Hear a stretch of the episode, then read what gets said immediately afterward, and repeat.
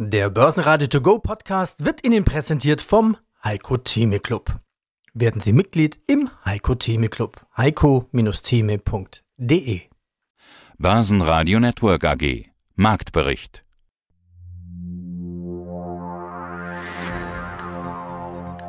Aus dem Börsenradiostudio B begrüßt Sie heute Peter Heinrich.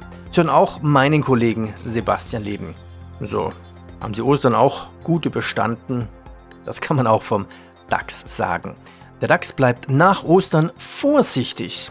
Gute US-Quartalszahlen helfen dem DAX nur ein bisschen. Er schloss bei minus 0,07 Prozentchen bei 14.173 Punkte. MDAX plus 0,1 Prozent, 30.724 Zähler. Ebenso unbeweglich ist der ATX in Wien als Total Return mit 6.676 Punkte, eine Differenz von minus 0,01 Prozent. Solange der DAX über 13.880 Punkte bleibt, charttechnisch, ist jederzeit eine Erholung möglich, so die Analysten von CMC. Die Berichtssaison konnte bislang noch keine richtigen positiven Impulse bringen. Das könnte sich aber schon in den kommenden Tagen ändern. Am Dienstagabend nach Börsenschluss in den USA legt Netflix seine Zahlen für das abgelaufene Quartal auf den Tisch. Heiko Thieme, globaler Anlagestratege.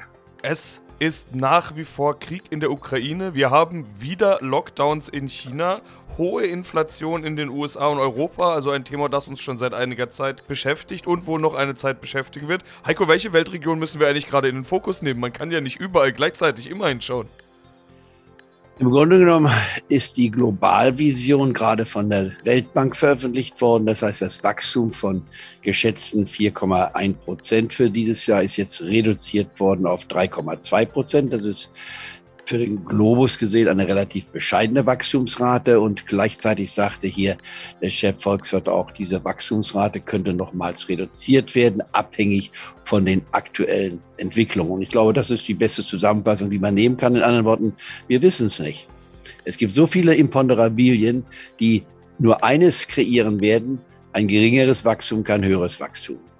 Das heißt, das Einzige, was man vielleicht dann hineinwerfen könnte in diese Gleichung, ist die, dass man sagt, käme morgen ein Friedensvertrag mit der Ukraine, dann würde die Welt wieder ganz anders aussehen. Und ich glaube, das kann man eigentlich mit 99,9-prozentiger Wahrscheinlichkeit ausschließen. Also wenn man in diese Prognose jetzt hineinnimmt, den Jetzt-Zustand, 3,2 Prozent halte ich für durchaus akzeptabel, mit einer Tendenz nochmal es zu erniedrigen. In anderen Worten, einige Regionen werden eine Rezession kommen. Ich nenne mal die Ukraine als betroffenstes Land, minus 45 Prozent Einbruch im Bruttoinlandsprodukt. Ja, das ist, das ist nicht vorstellbar, diese Zahl. Das ist total Zerstörung fast. Man sagt, die Hälfte des Wachstums schrumpft über Nacht. Damit verbunden eine Hungersnot in Nordafrika mit einigen hundert Millionen Menschen direkt betroffen, den damit verbundenen politischen Unruhen. Auch das muss man dann nüchtern ansprechen. Gleichzeitig dann eine Situation mit Deutschland gefordert, nicht mal die Öl- und Gaslieferung von Russland möglichst schnell einzustellen. Das ist richtig und in eindrucksvoller Form in einem Interview mit einem amerikanischen Fernsehsender einmal dargestellt worden. War übrigens das beste Interview eines Staatschefs, was ich in den letzten Jahrzehnten gesehen habe. Sehr ansehenswert. Ich werde versuchen, den Link herzustellen, dass Sie es unseren Clubmitgliedern zur Verfügung stellen können. Es ist auf Englisch, aber werden ja etliche auch Englisch sprechen können. Das ist also dermaßen pointiert, unemotionell, sachlich dargestellt. Hier ist jemand, ein Schauspieler, wenn man so will, zu einer Verführungspersönlichkeit auf Weltniveau geworden. Zweifelsfrei. Er wird ja immer wieder kritisiert, er war ja nur Schauspieler wie, was ist er eigentlich? Ja, Lewinsky in meinen Augen ist eine Persönlichkeit, die in die Geschichte nicht nur eingehen wird, sondern in der Geschichte schon eingegangen ist. Mit unbekanntem Ausgang. Aber das lassen wir weg, weil alles, was wir jetzt darüber sagen könnten in der Ukraine, ist nicht müßig, nur es bringt wenig, weil der Ausgang ist noch ungewiss. Was man bewundernswert sagen kann, ist, wie sich die Ukrainer verhalten, wie opferbereit sie sind. Menschen, die in der Nicht-Ukraine seit Jahren schon gelebt haben, aber Ukrainer sind, gehen zurück in die Ukraine, die Männer, um dort zu kämpfen, haben noch nie ein Gewehr in der Hand gehabt. Äh, das ist beispiellos. Das äh, ist in dieser Form, zumindest in der neueren Geschichte, habe ich noch nie gesehen. Deswegen lassen wir es einmal so darstellen, mit einer gewissen Bewunderung auch und natürlich auch Frustration. Diese Interviews haben wir für Sie heute geführt. Was ist schon in den Kursen eingepreist und was nicht mit Heiko Thieme? Wir haben die Börsenvisite mit Andreas Scharf, westliche Brille ausziehen und genaues Stockpicking machen. Zudem den Wikifolio Trader Yogo. Er sagt, auch dann zugreifen, wenn keiner sich traut. Auf den minimalen Verlust konzentrieren. Was tun bei erhöhter Volatilität? Trendumfrage April. Strategien von mehr Risiko bis Absicherung mit strukturierten Produkten. Wienerberger im Nachhaltigkeitspodcast. Der CEO sagt, wollen der Natur etwas zurückgeben. Habitat für Tiere und Naherholungsräume für Menschen. Hallo, mein Name ist Thomas Litschko. Auf Wikifolio bin ich unter dem Trailernamen Yogo. Ja, schöner Satz. Wenn man kein Cash hat, kann man nichts kaufen. Das stimmt. Gehen wir dein Portfolio durch. Es sind rund 20 Werte in deinem Depot. Ich habe mir sie angeguckt. Wenn man sie so anschaut, kann ich dann sagen, es sind eigentlich die Aktiengewinner nach Corona weiterhin jetzt die Gewinner in deinem Depot? Kann man definitiv so sagen, weil ich auch nichts großartig verändert habe. Da die Gewinne habe ich laufen lassen, teilweise dann im Sommer letzten Jahres auch Gewinne mitgenommen, um halt meine Cashquote zu erhöhen. Und so habe ich dann ja hauptsächlich die Top-Performer sind die Gewinner, weil, sie, weil ich sie einfach schon länger im, im Portfolio habe.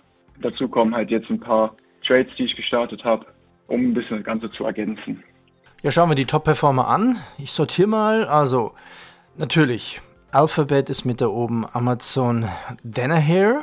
Danaher ist ein Alleskönner-Unternehmen, USA-Mischkonzern mit über wahrscheinlich 400 Unternehmen. Dann CrowdStrike. Was ist quasi momentan deine Lieblingsaktie, wo du sagst, auf die freue ich mich besonders? Meine Lieblingsaktie ist tatsächlich auch die, die am höchsten gewichtet ist im Portfolio. Das ist ein kleines ja, Small Mid Cap aus Deutschland, beziehungsweise noch sitzt Malta, bald sitzt Schweden, die Media Games Invest, weil ich einfach auch ein Gamer bin und die sowohl Gaming als auch den Bereich Medien beziehungsweise Werbung im Portfolio haben und eine meiner Meinung nach super Mischung, so 50-50 Gaming und Werben mit Influencern allem und so quasi eine Synergie geschaffen haben, die sehr spannend ist. Und ja, da ist es einfach meine, würde ich sagen, Lieblingsposition im Moment. Sortieren wir auch mal in den roten Bereich rein und da stelle ich jetzt eine Frage, die viele Anleger haben. Wie gehst du zum Beispiel mit einer Alibaba um? Die ist ja bei dir fast 40 Prozent im Minus und eine Xiaomi. Also typisch China-Werte, die eigentlich es in den letzten, im letzten Jahr, in den letzten zwölf Monaten sehr schwer hatten. Ja, definitiv. Also eine Xiaomi habe ich auch einfach als Spekulationsinvestment genommen. Die habe ich im März, glaube ich, gekauft für 1,90 Euro. Jetzt ist es auf 1,40 Da rechne ich einfach mit entweder Totalverlust, sprich Delisting und nicht mehr handelbar, oder halt einer Vervielfältigung des Kurses. Also es ist einfach ein Trade, den ich da sehr spekulativ eingehe, weil für mich da China ist halt einfach sehr spekulativ. Da kann man schlecht sagen, dass man da konservativ anlegt, weil man weiß ja nie, wenn da die wieder irgendwelche Konflikte gibt mit den USA und die delisten alle Aktien in den USA, ja, dann kann, dann kann man seine Aktien schön in den Sand schieben, Wind schieben. Nee, deswegen, also Alibaba ist ja schwierig. Ja, aber auf der anderen Seite muss man sagen, die Gewichtung ist recht klein. Wie, wie sind die beiden Aktien gewichtet? Genau, Xiaomi auf 1,7% und Alibaba auf 1,0% vom Portfolio. Also das heißt, man könnte eigentlich einen Totalverlust wie ein D-Listing und alles Geld ist futsch eigentlich dann auch gut verkraften. Genau, ja. Also das ist auch das Wichtigste, glaube ich, beim Investieren und Traden. Risikomanagement, Positionsgröße. Der wichtigste Ansatz, dass man äh, nicht auf die, den Maximalgewinn ausgeht, sondern den minimalen Verlust. Gleich als kleiner Denkanstoß für viele. Und was gab es noch für spannende Meldungen? Dänemark will seine Förderung von Öl und Gas in der Nordsee kurzfristig deutlich erhöhen. Im Laufe des kommenden Jahres will das Land sogar komplett unabhängig von russischen Lieferungen sein. Die Ölpreise fallen rund 3%, Brent liegt zum Beispiel bei 107 US-Dollar. Ja, und die Update-Zahl der Woche, die Inflation springt auf 7,3%. Guten Tag, mein Name ist Andreas Scharf. Ich bin Investment Analyst Healthcare bei der Apo Asset aus Düsseldorf und bin verantwortlich für die Ideengenerierung im Aktienbereich Healthcare. Also Stockpicking vom Börsenarzt in der Börsenvisite Andreas Scharf. Fassen wir also nochmal zusammen. Wie kann der Anleger das Portfolio jetzt krisenfest machen? Also auf welche Faktoren schauen Sie dann? Wir schauen auf die eben genannten Value-Faktoren, also Faktoren, die in dem jetzigen Umfeld weniger zyklisch sind. Das ist ganz, ganz wichtig. Also das sind Produkte und Medikamente in dem Falle, die konstant nachgefragt werden. Wir müssen aber auch auf bestimmte Anlegerfallen schauen. Die, die Börse ist ja sehr emotional und das ist alles deutlich weniger rational, als wir alle denken. Deshalb ist der, der Blick auf bestimmte Fallen vielleicht ganz hilfreich. Wir neigen dazu, das ist der Home Bias, ähm, vor der eigenen Haustür zu investieren. Also Bekanntes wird bevorzugt, Unbekanntes lieber links liegen gelassen, am liebsten im eigenen Land investieren. Das ist der Home Bias. Und der zweite, die zweite Falle, in die wir häufig tappen, das ist der Status Quo Bias. Das heißt, wie der Name schon sagt, wir tendieren dazu, das jetzige beizubehalten und sind ein bisschen weniger offen für Veränderungen. Und diese Kombination zwischen den beiden Fallen, die ist besonders gefährlich, weil sie sehr statisch ist.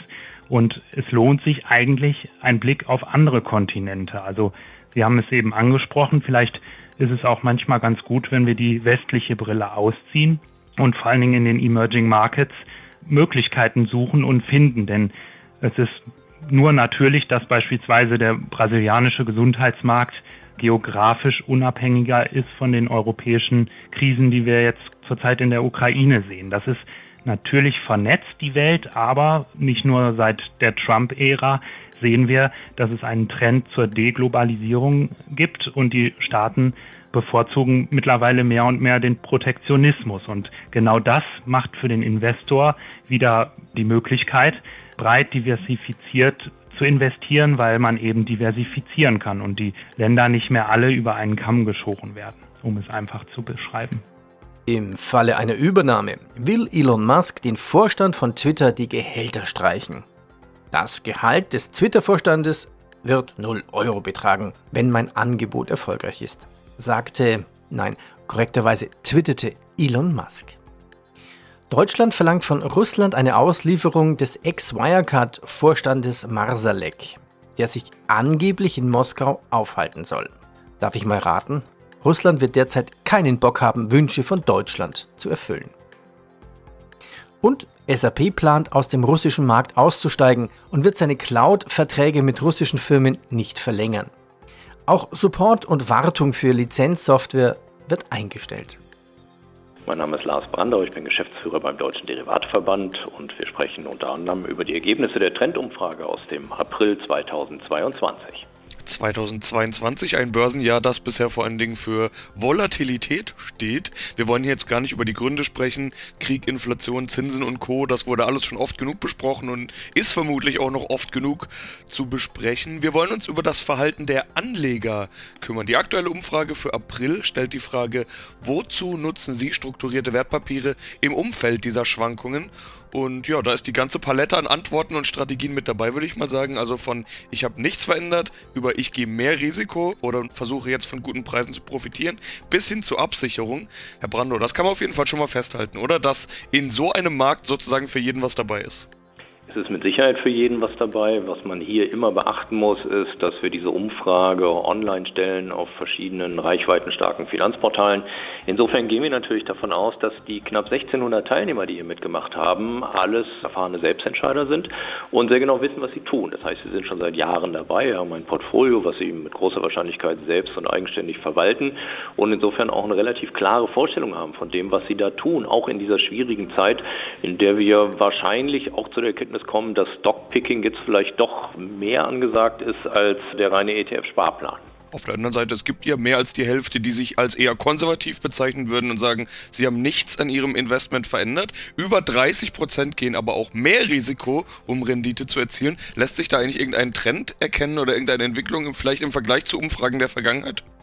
Ich glaube, der Trend, den man hier erkennen kann, ist auf jeden Fall der, dass strukturierte Wertpapiere, also Zertifikate und Optionsscheine, insbesondere zur Beimischung genutzt werden. Also niemand, der da mitgemacht hat, hat 100 Prozent seines gesamten Kapitals tatsächlich in strukturierten Wertpapieren angelegt, sondern als Beimischung. Und wenn wir uns das anschauen, dann macht das auch durchaus Sinn. Also selbst wenn jemand sehr konservativ ist und nichts verändert hat, und das sind hier immerhin 53 Prozent derer, die da geantwortet haben, dann heißt das ja nicht, dass die nur strukturierte Wertpapiere haben, sondern der Teil der strukturierten Wertpapiere innerhalb ihres Depots, den nutzen sie, um sozusagen die anderen Positionen zu allokieren und auszutarieren Und da kann es sein, dass der ein oder andere ein bisschen mehr Risiko nimmt oder ein bisschen weniger und insofern da wahrscheinlich auch gar nichts großartig ändern muss. Die, die Sie dann auch angesprochen haben, diese 30 Prozent, die sagen, ich versuche mit risikoreicheren Produkten mehr Rendite zu erzielen, die sind mit großer Wahrscheinlichkeit relativ konservativ aufgestellt in ihrer Masse der Anlage und versuchen mit dem, was sie darüber hinaus kaufen, zum Beispiel mit ausgezahlten Dividenden,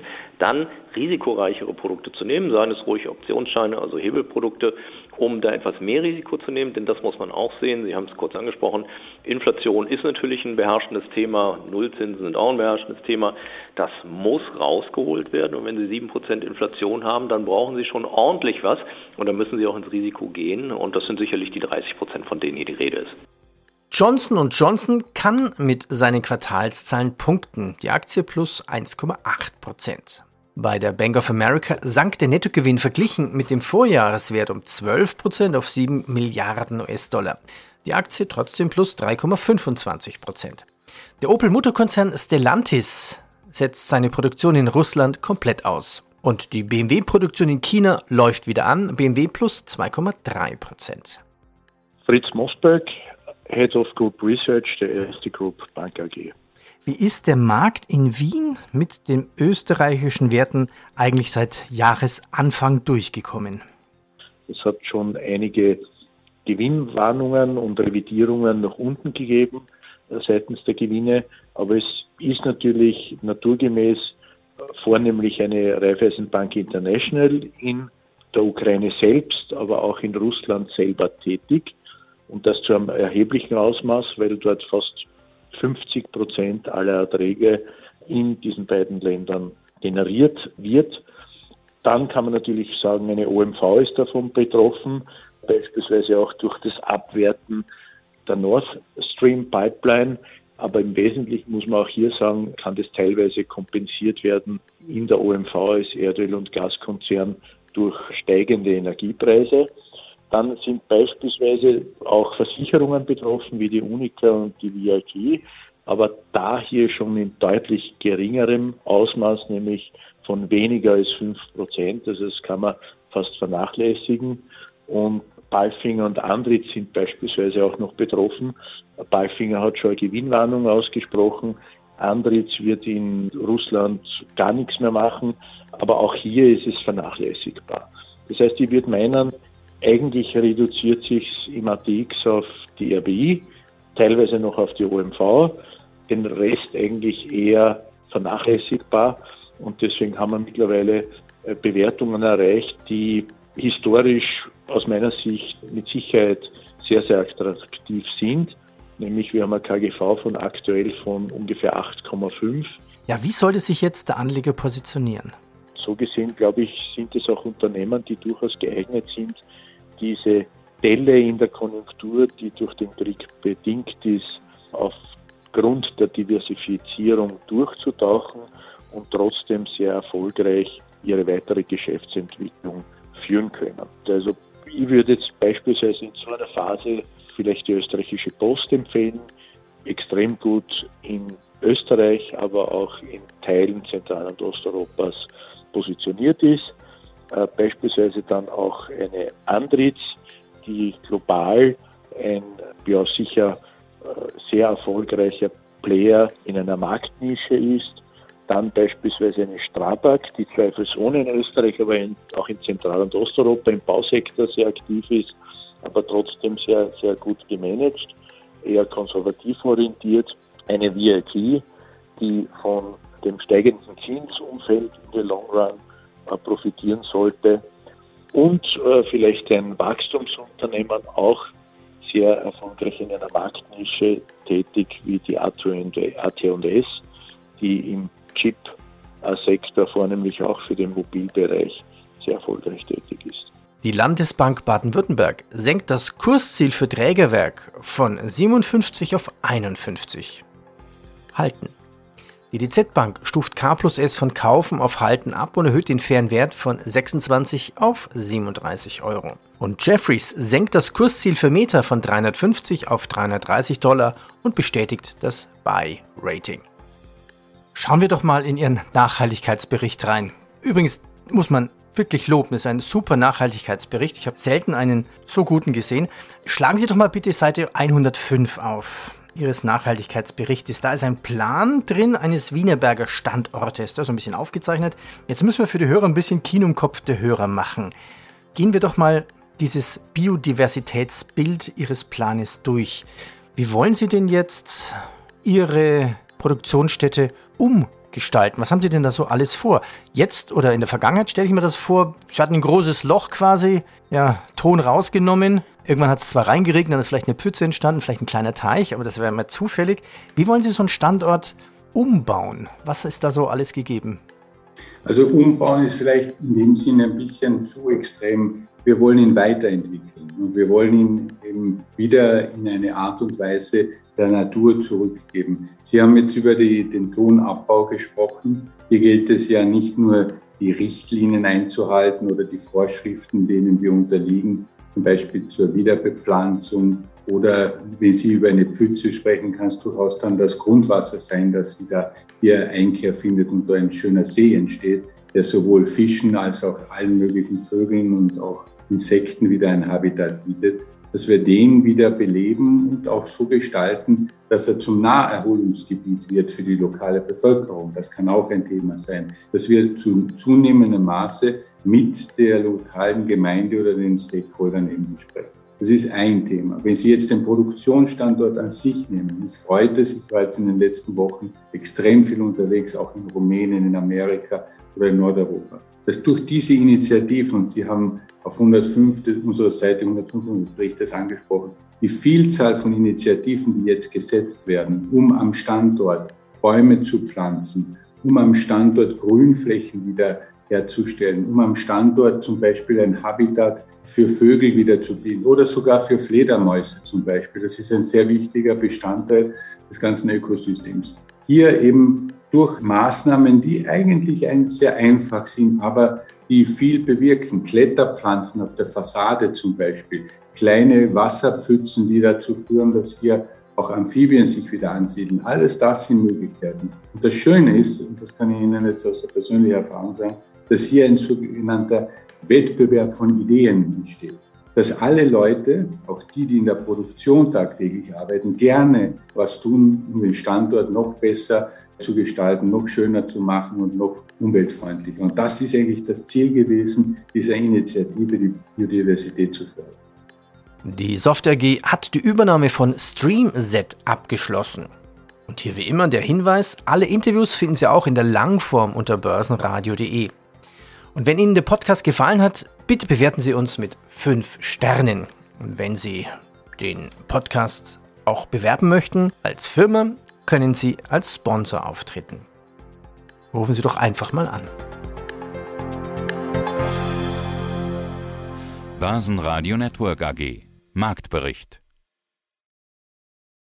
Der Börsenradio To Go Podcast wurde Ihnen präsentiert vom Heiko Theme Club. Werden Sie Mitglied im Heiko Theme Club. heiko-theme.de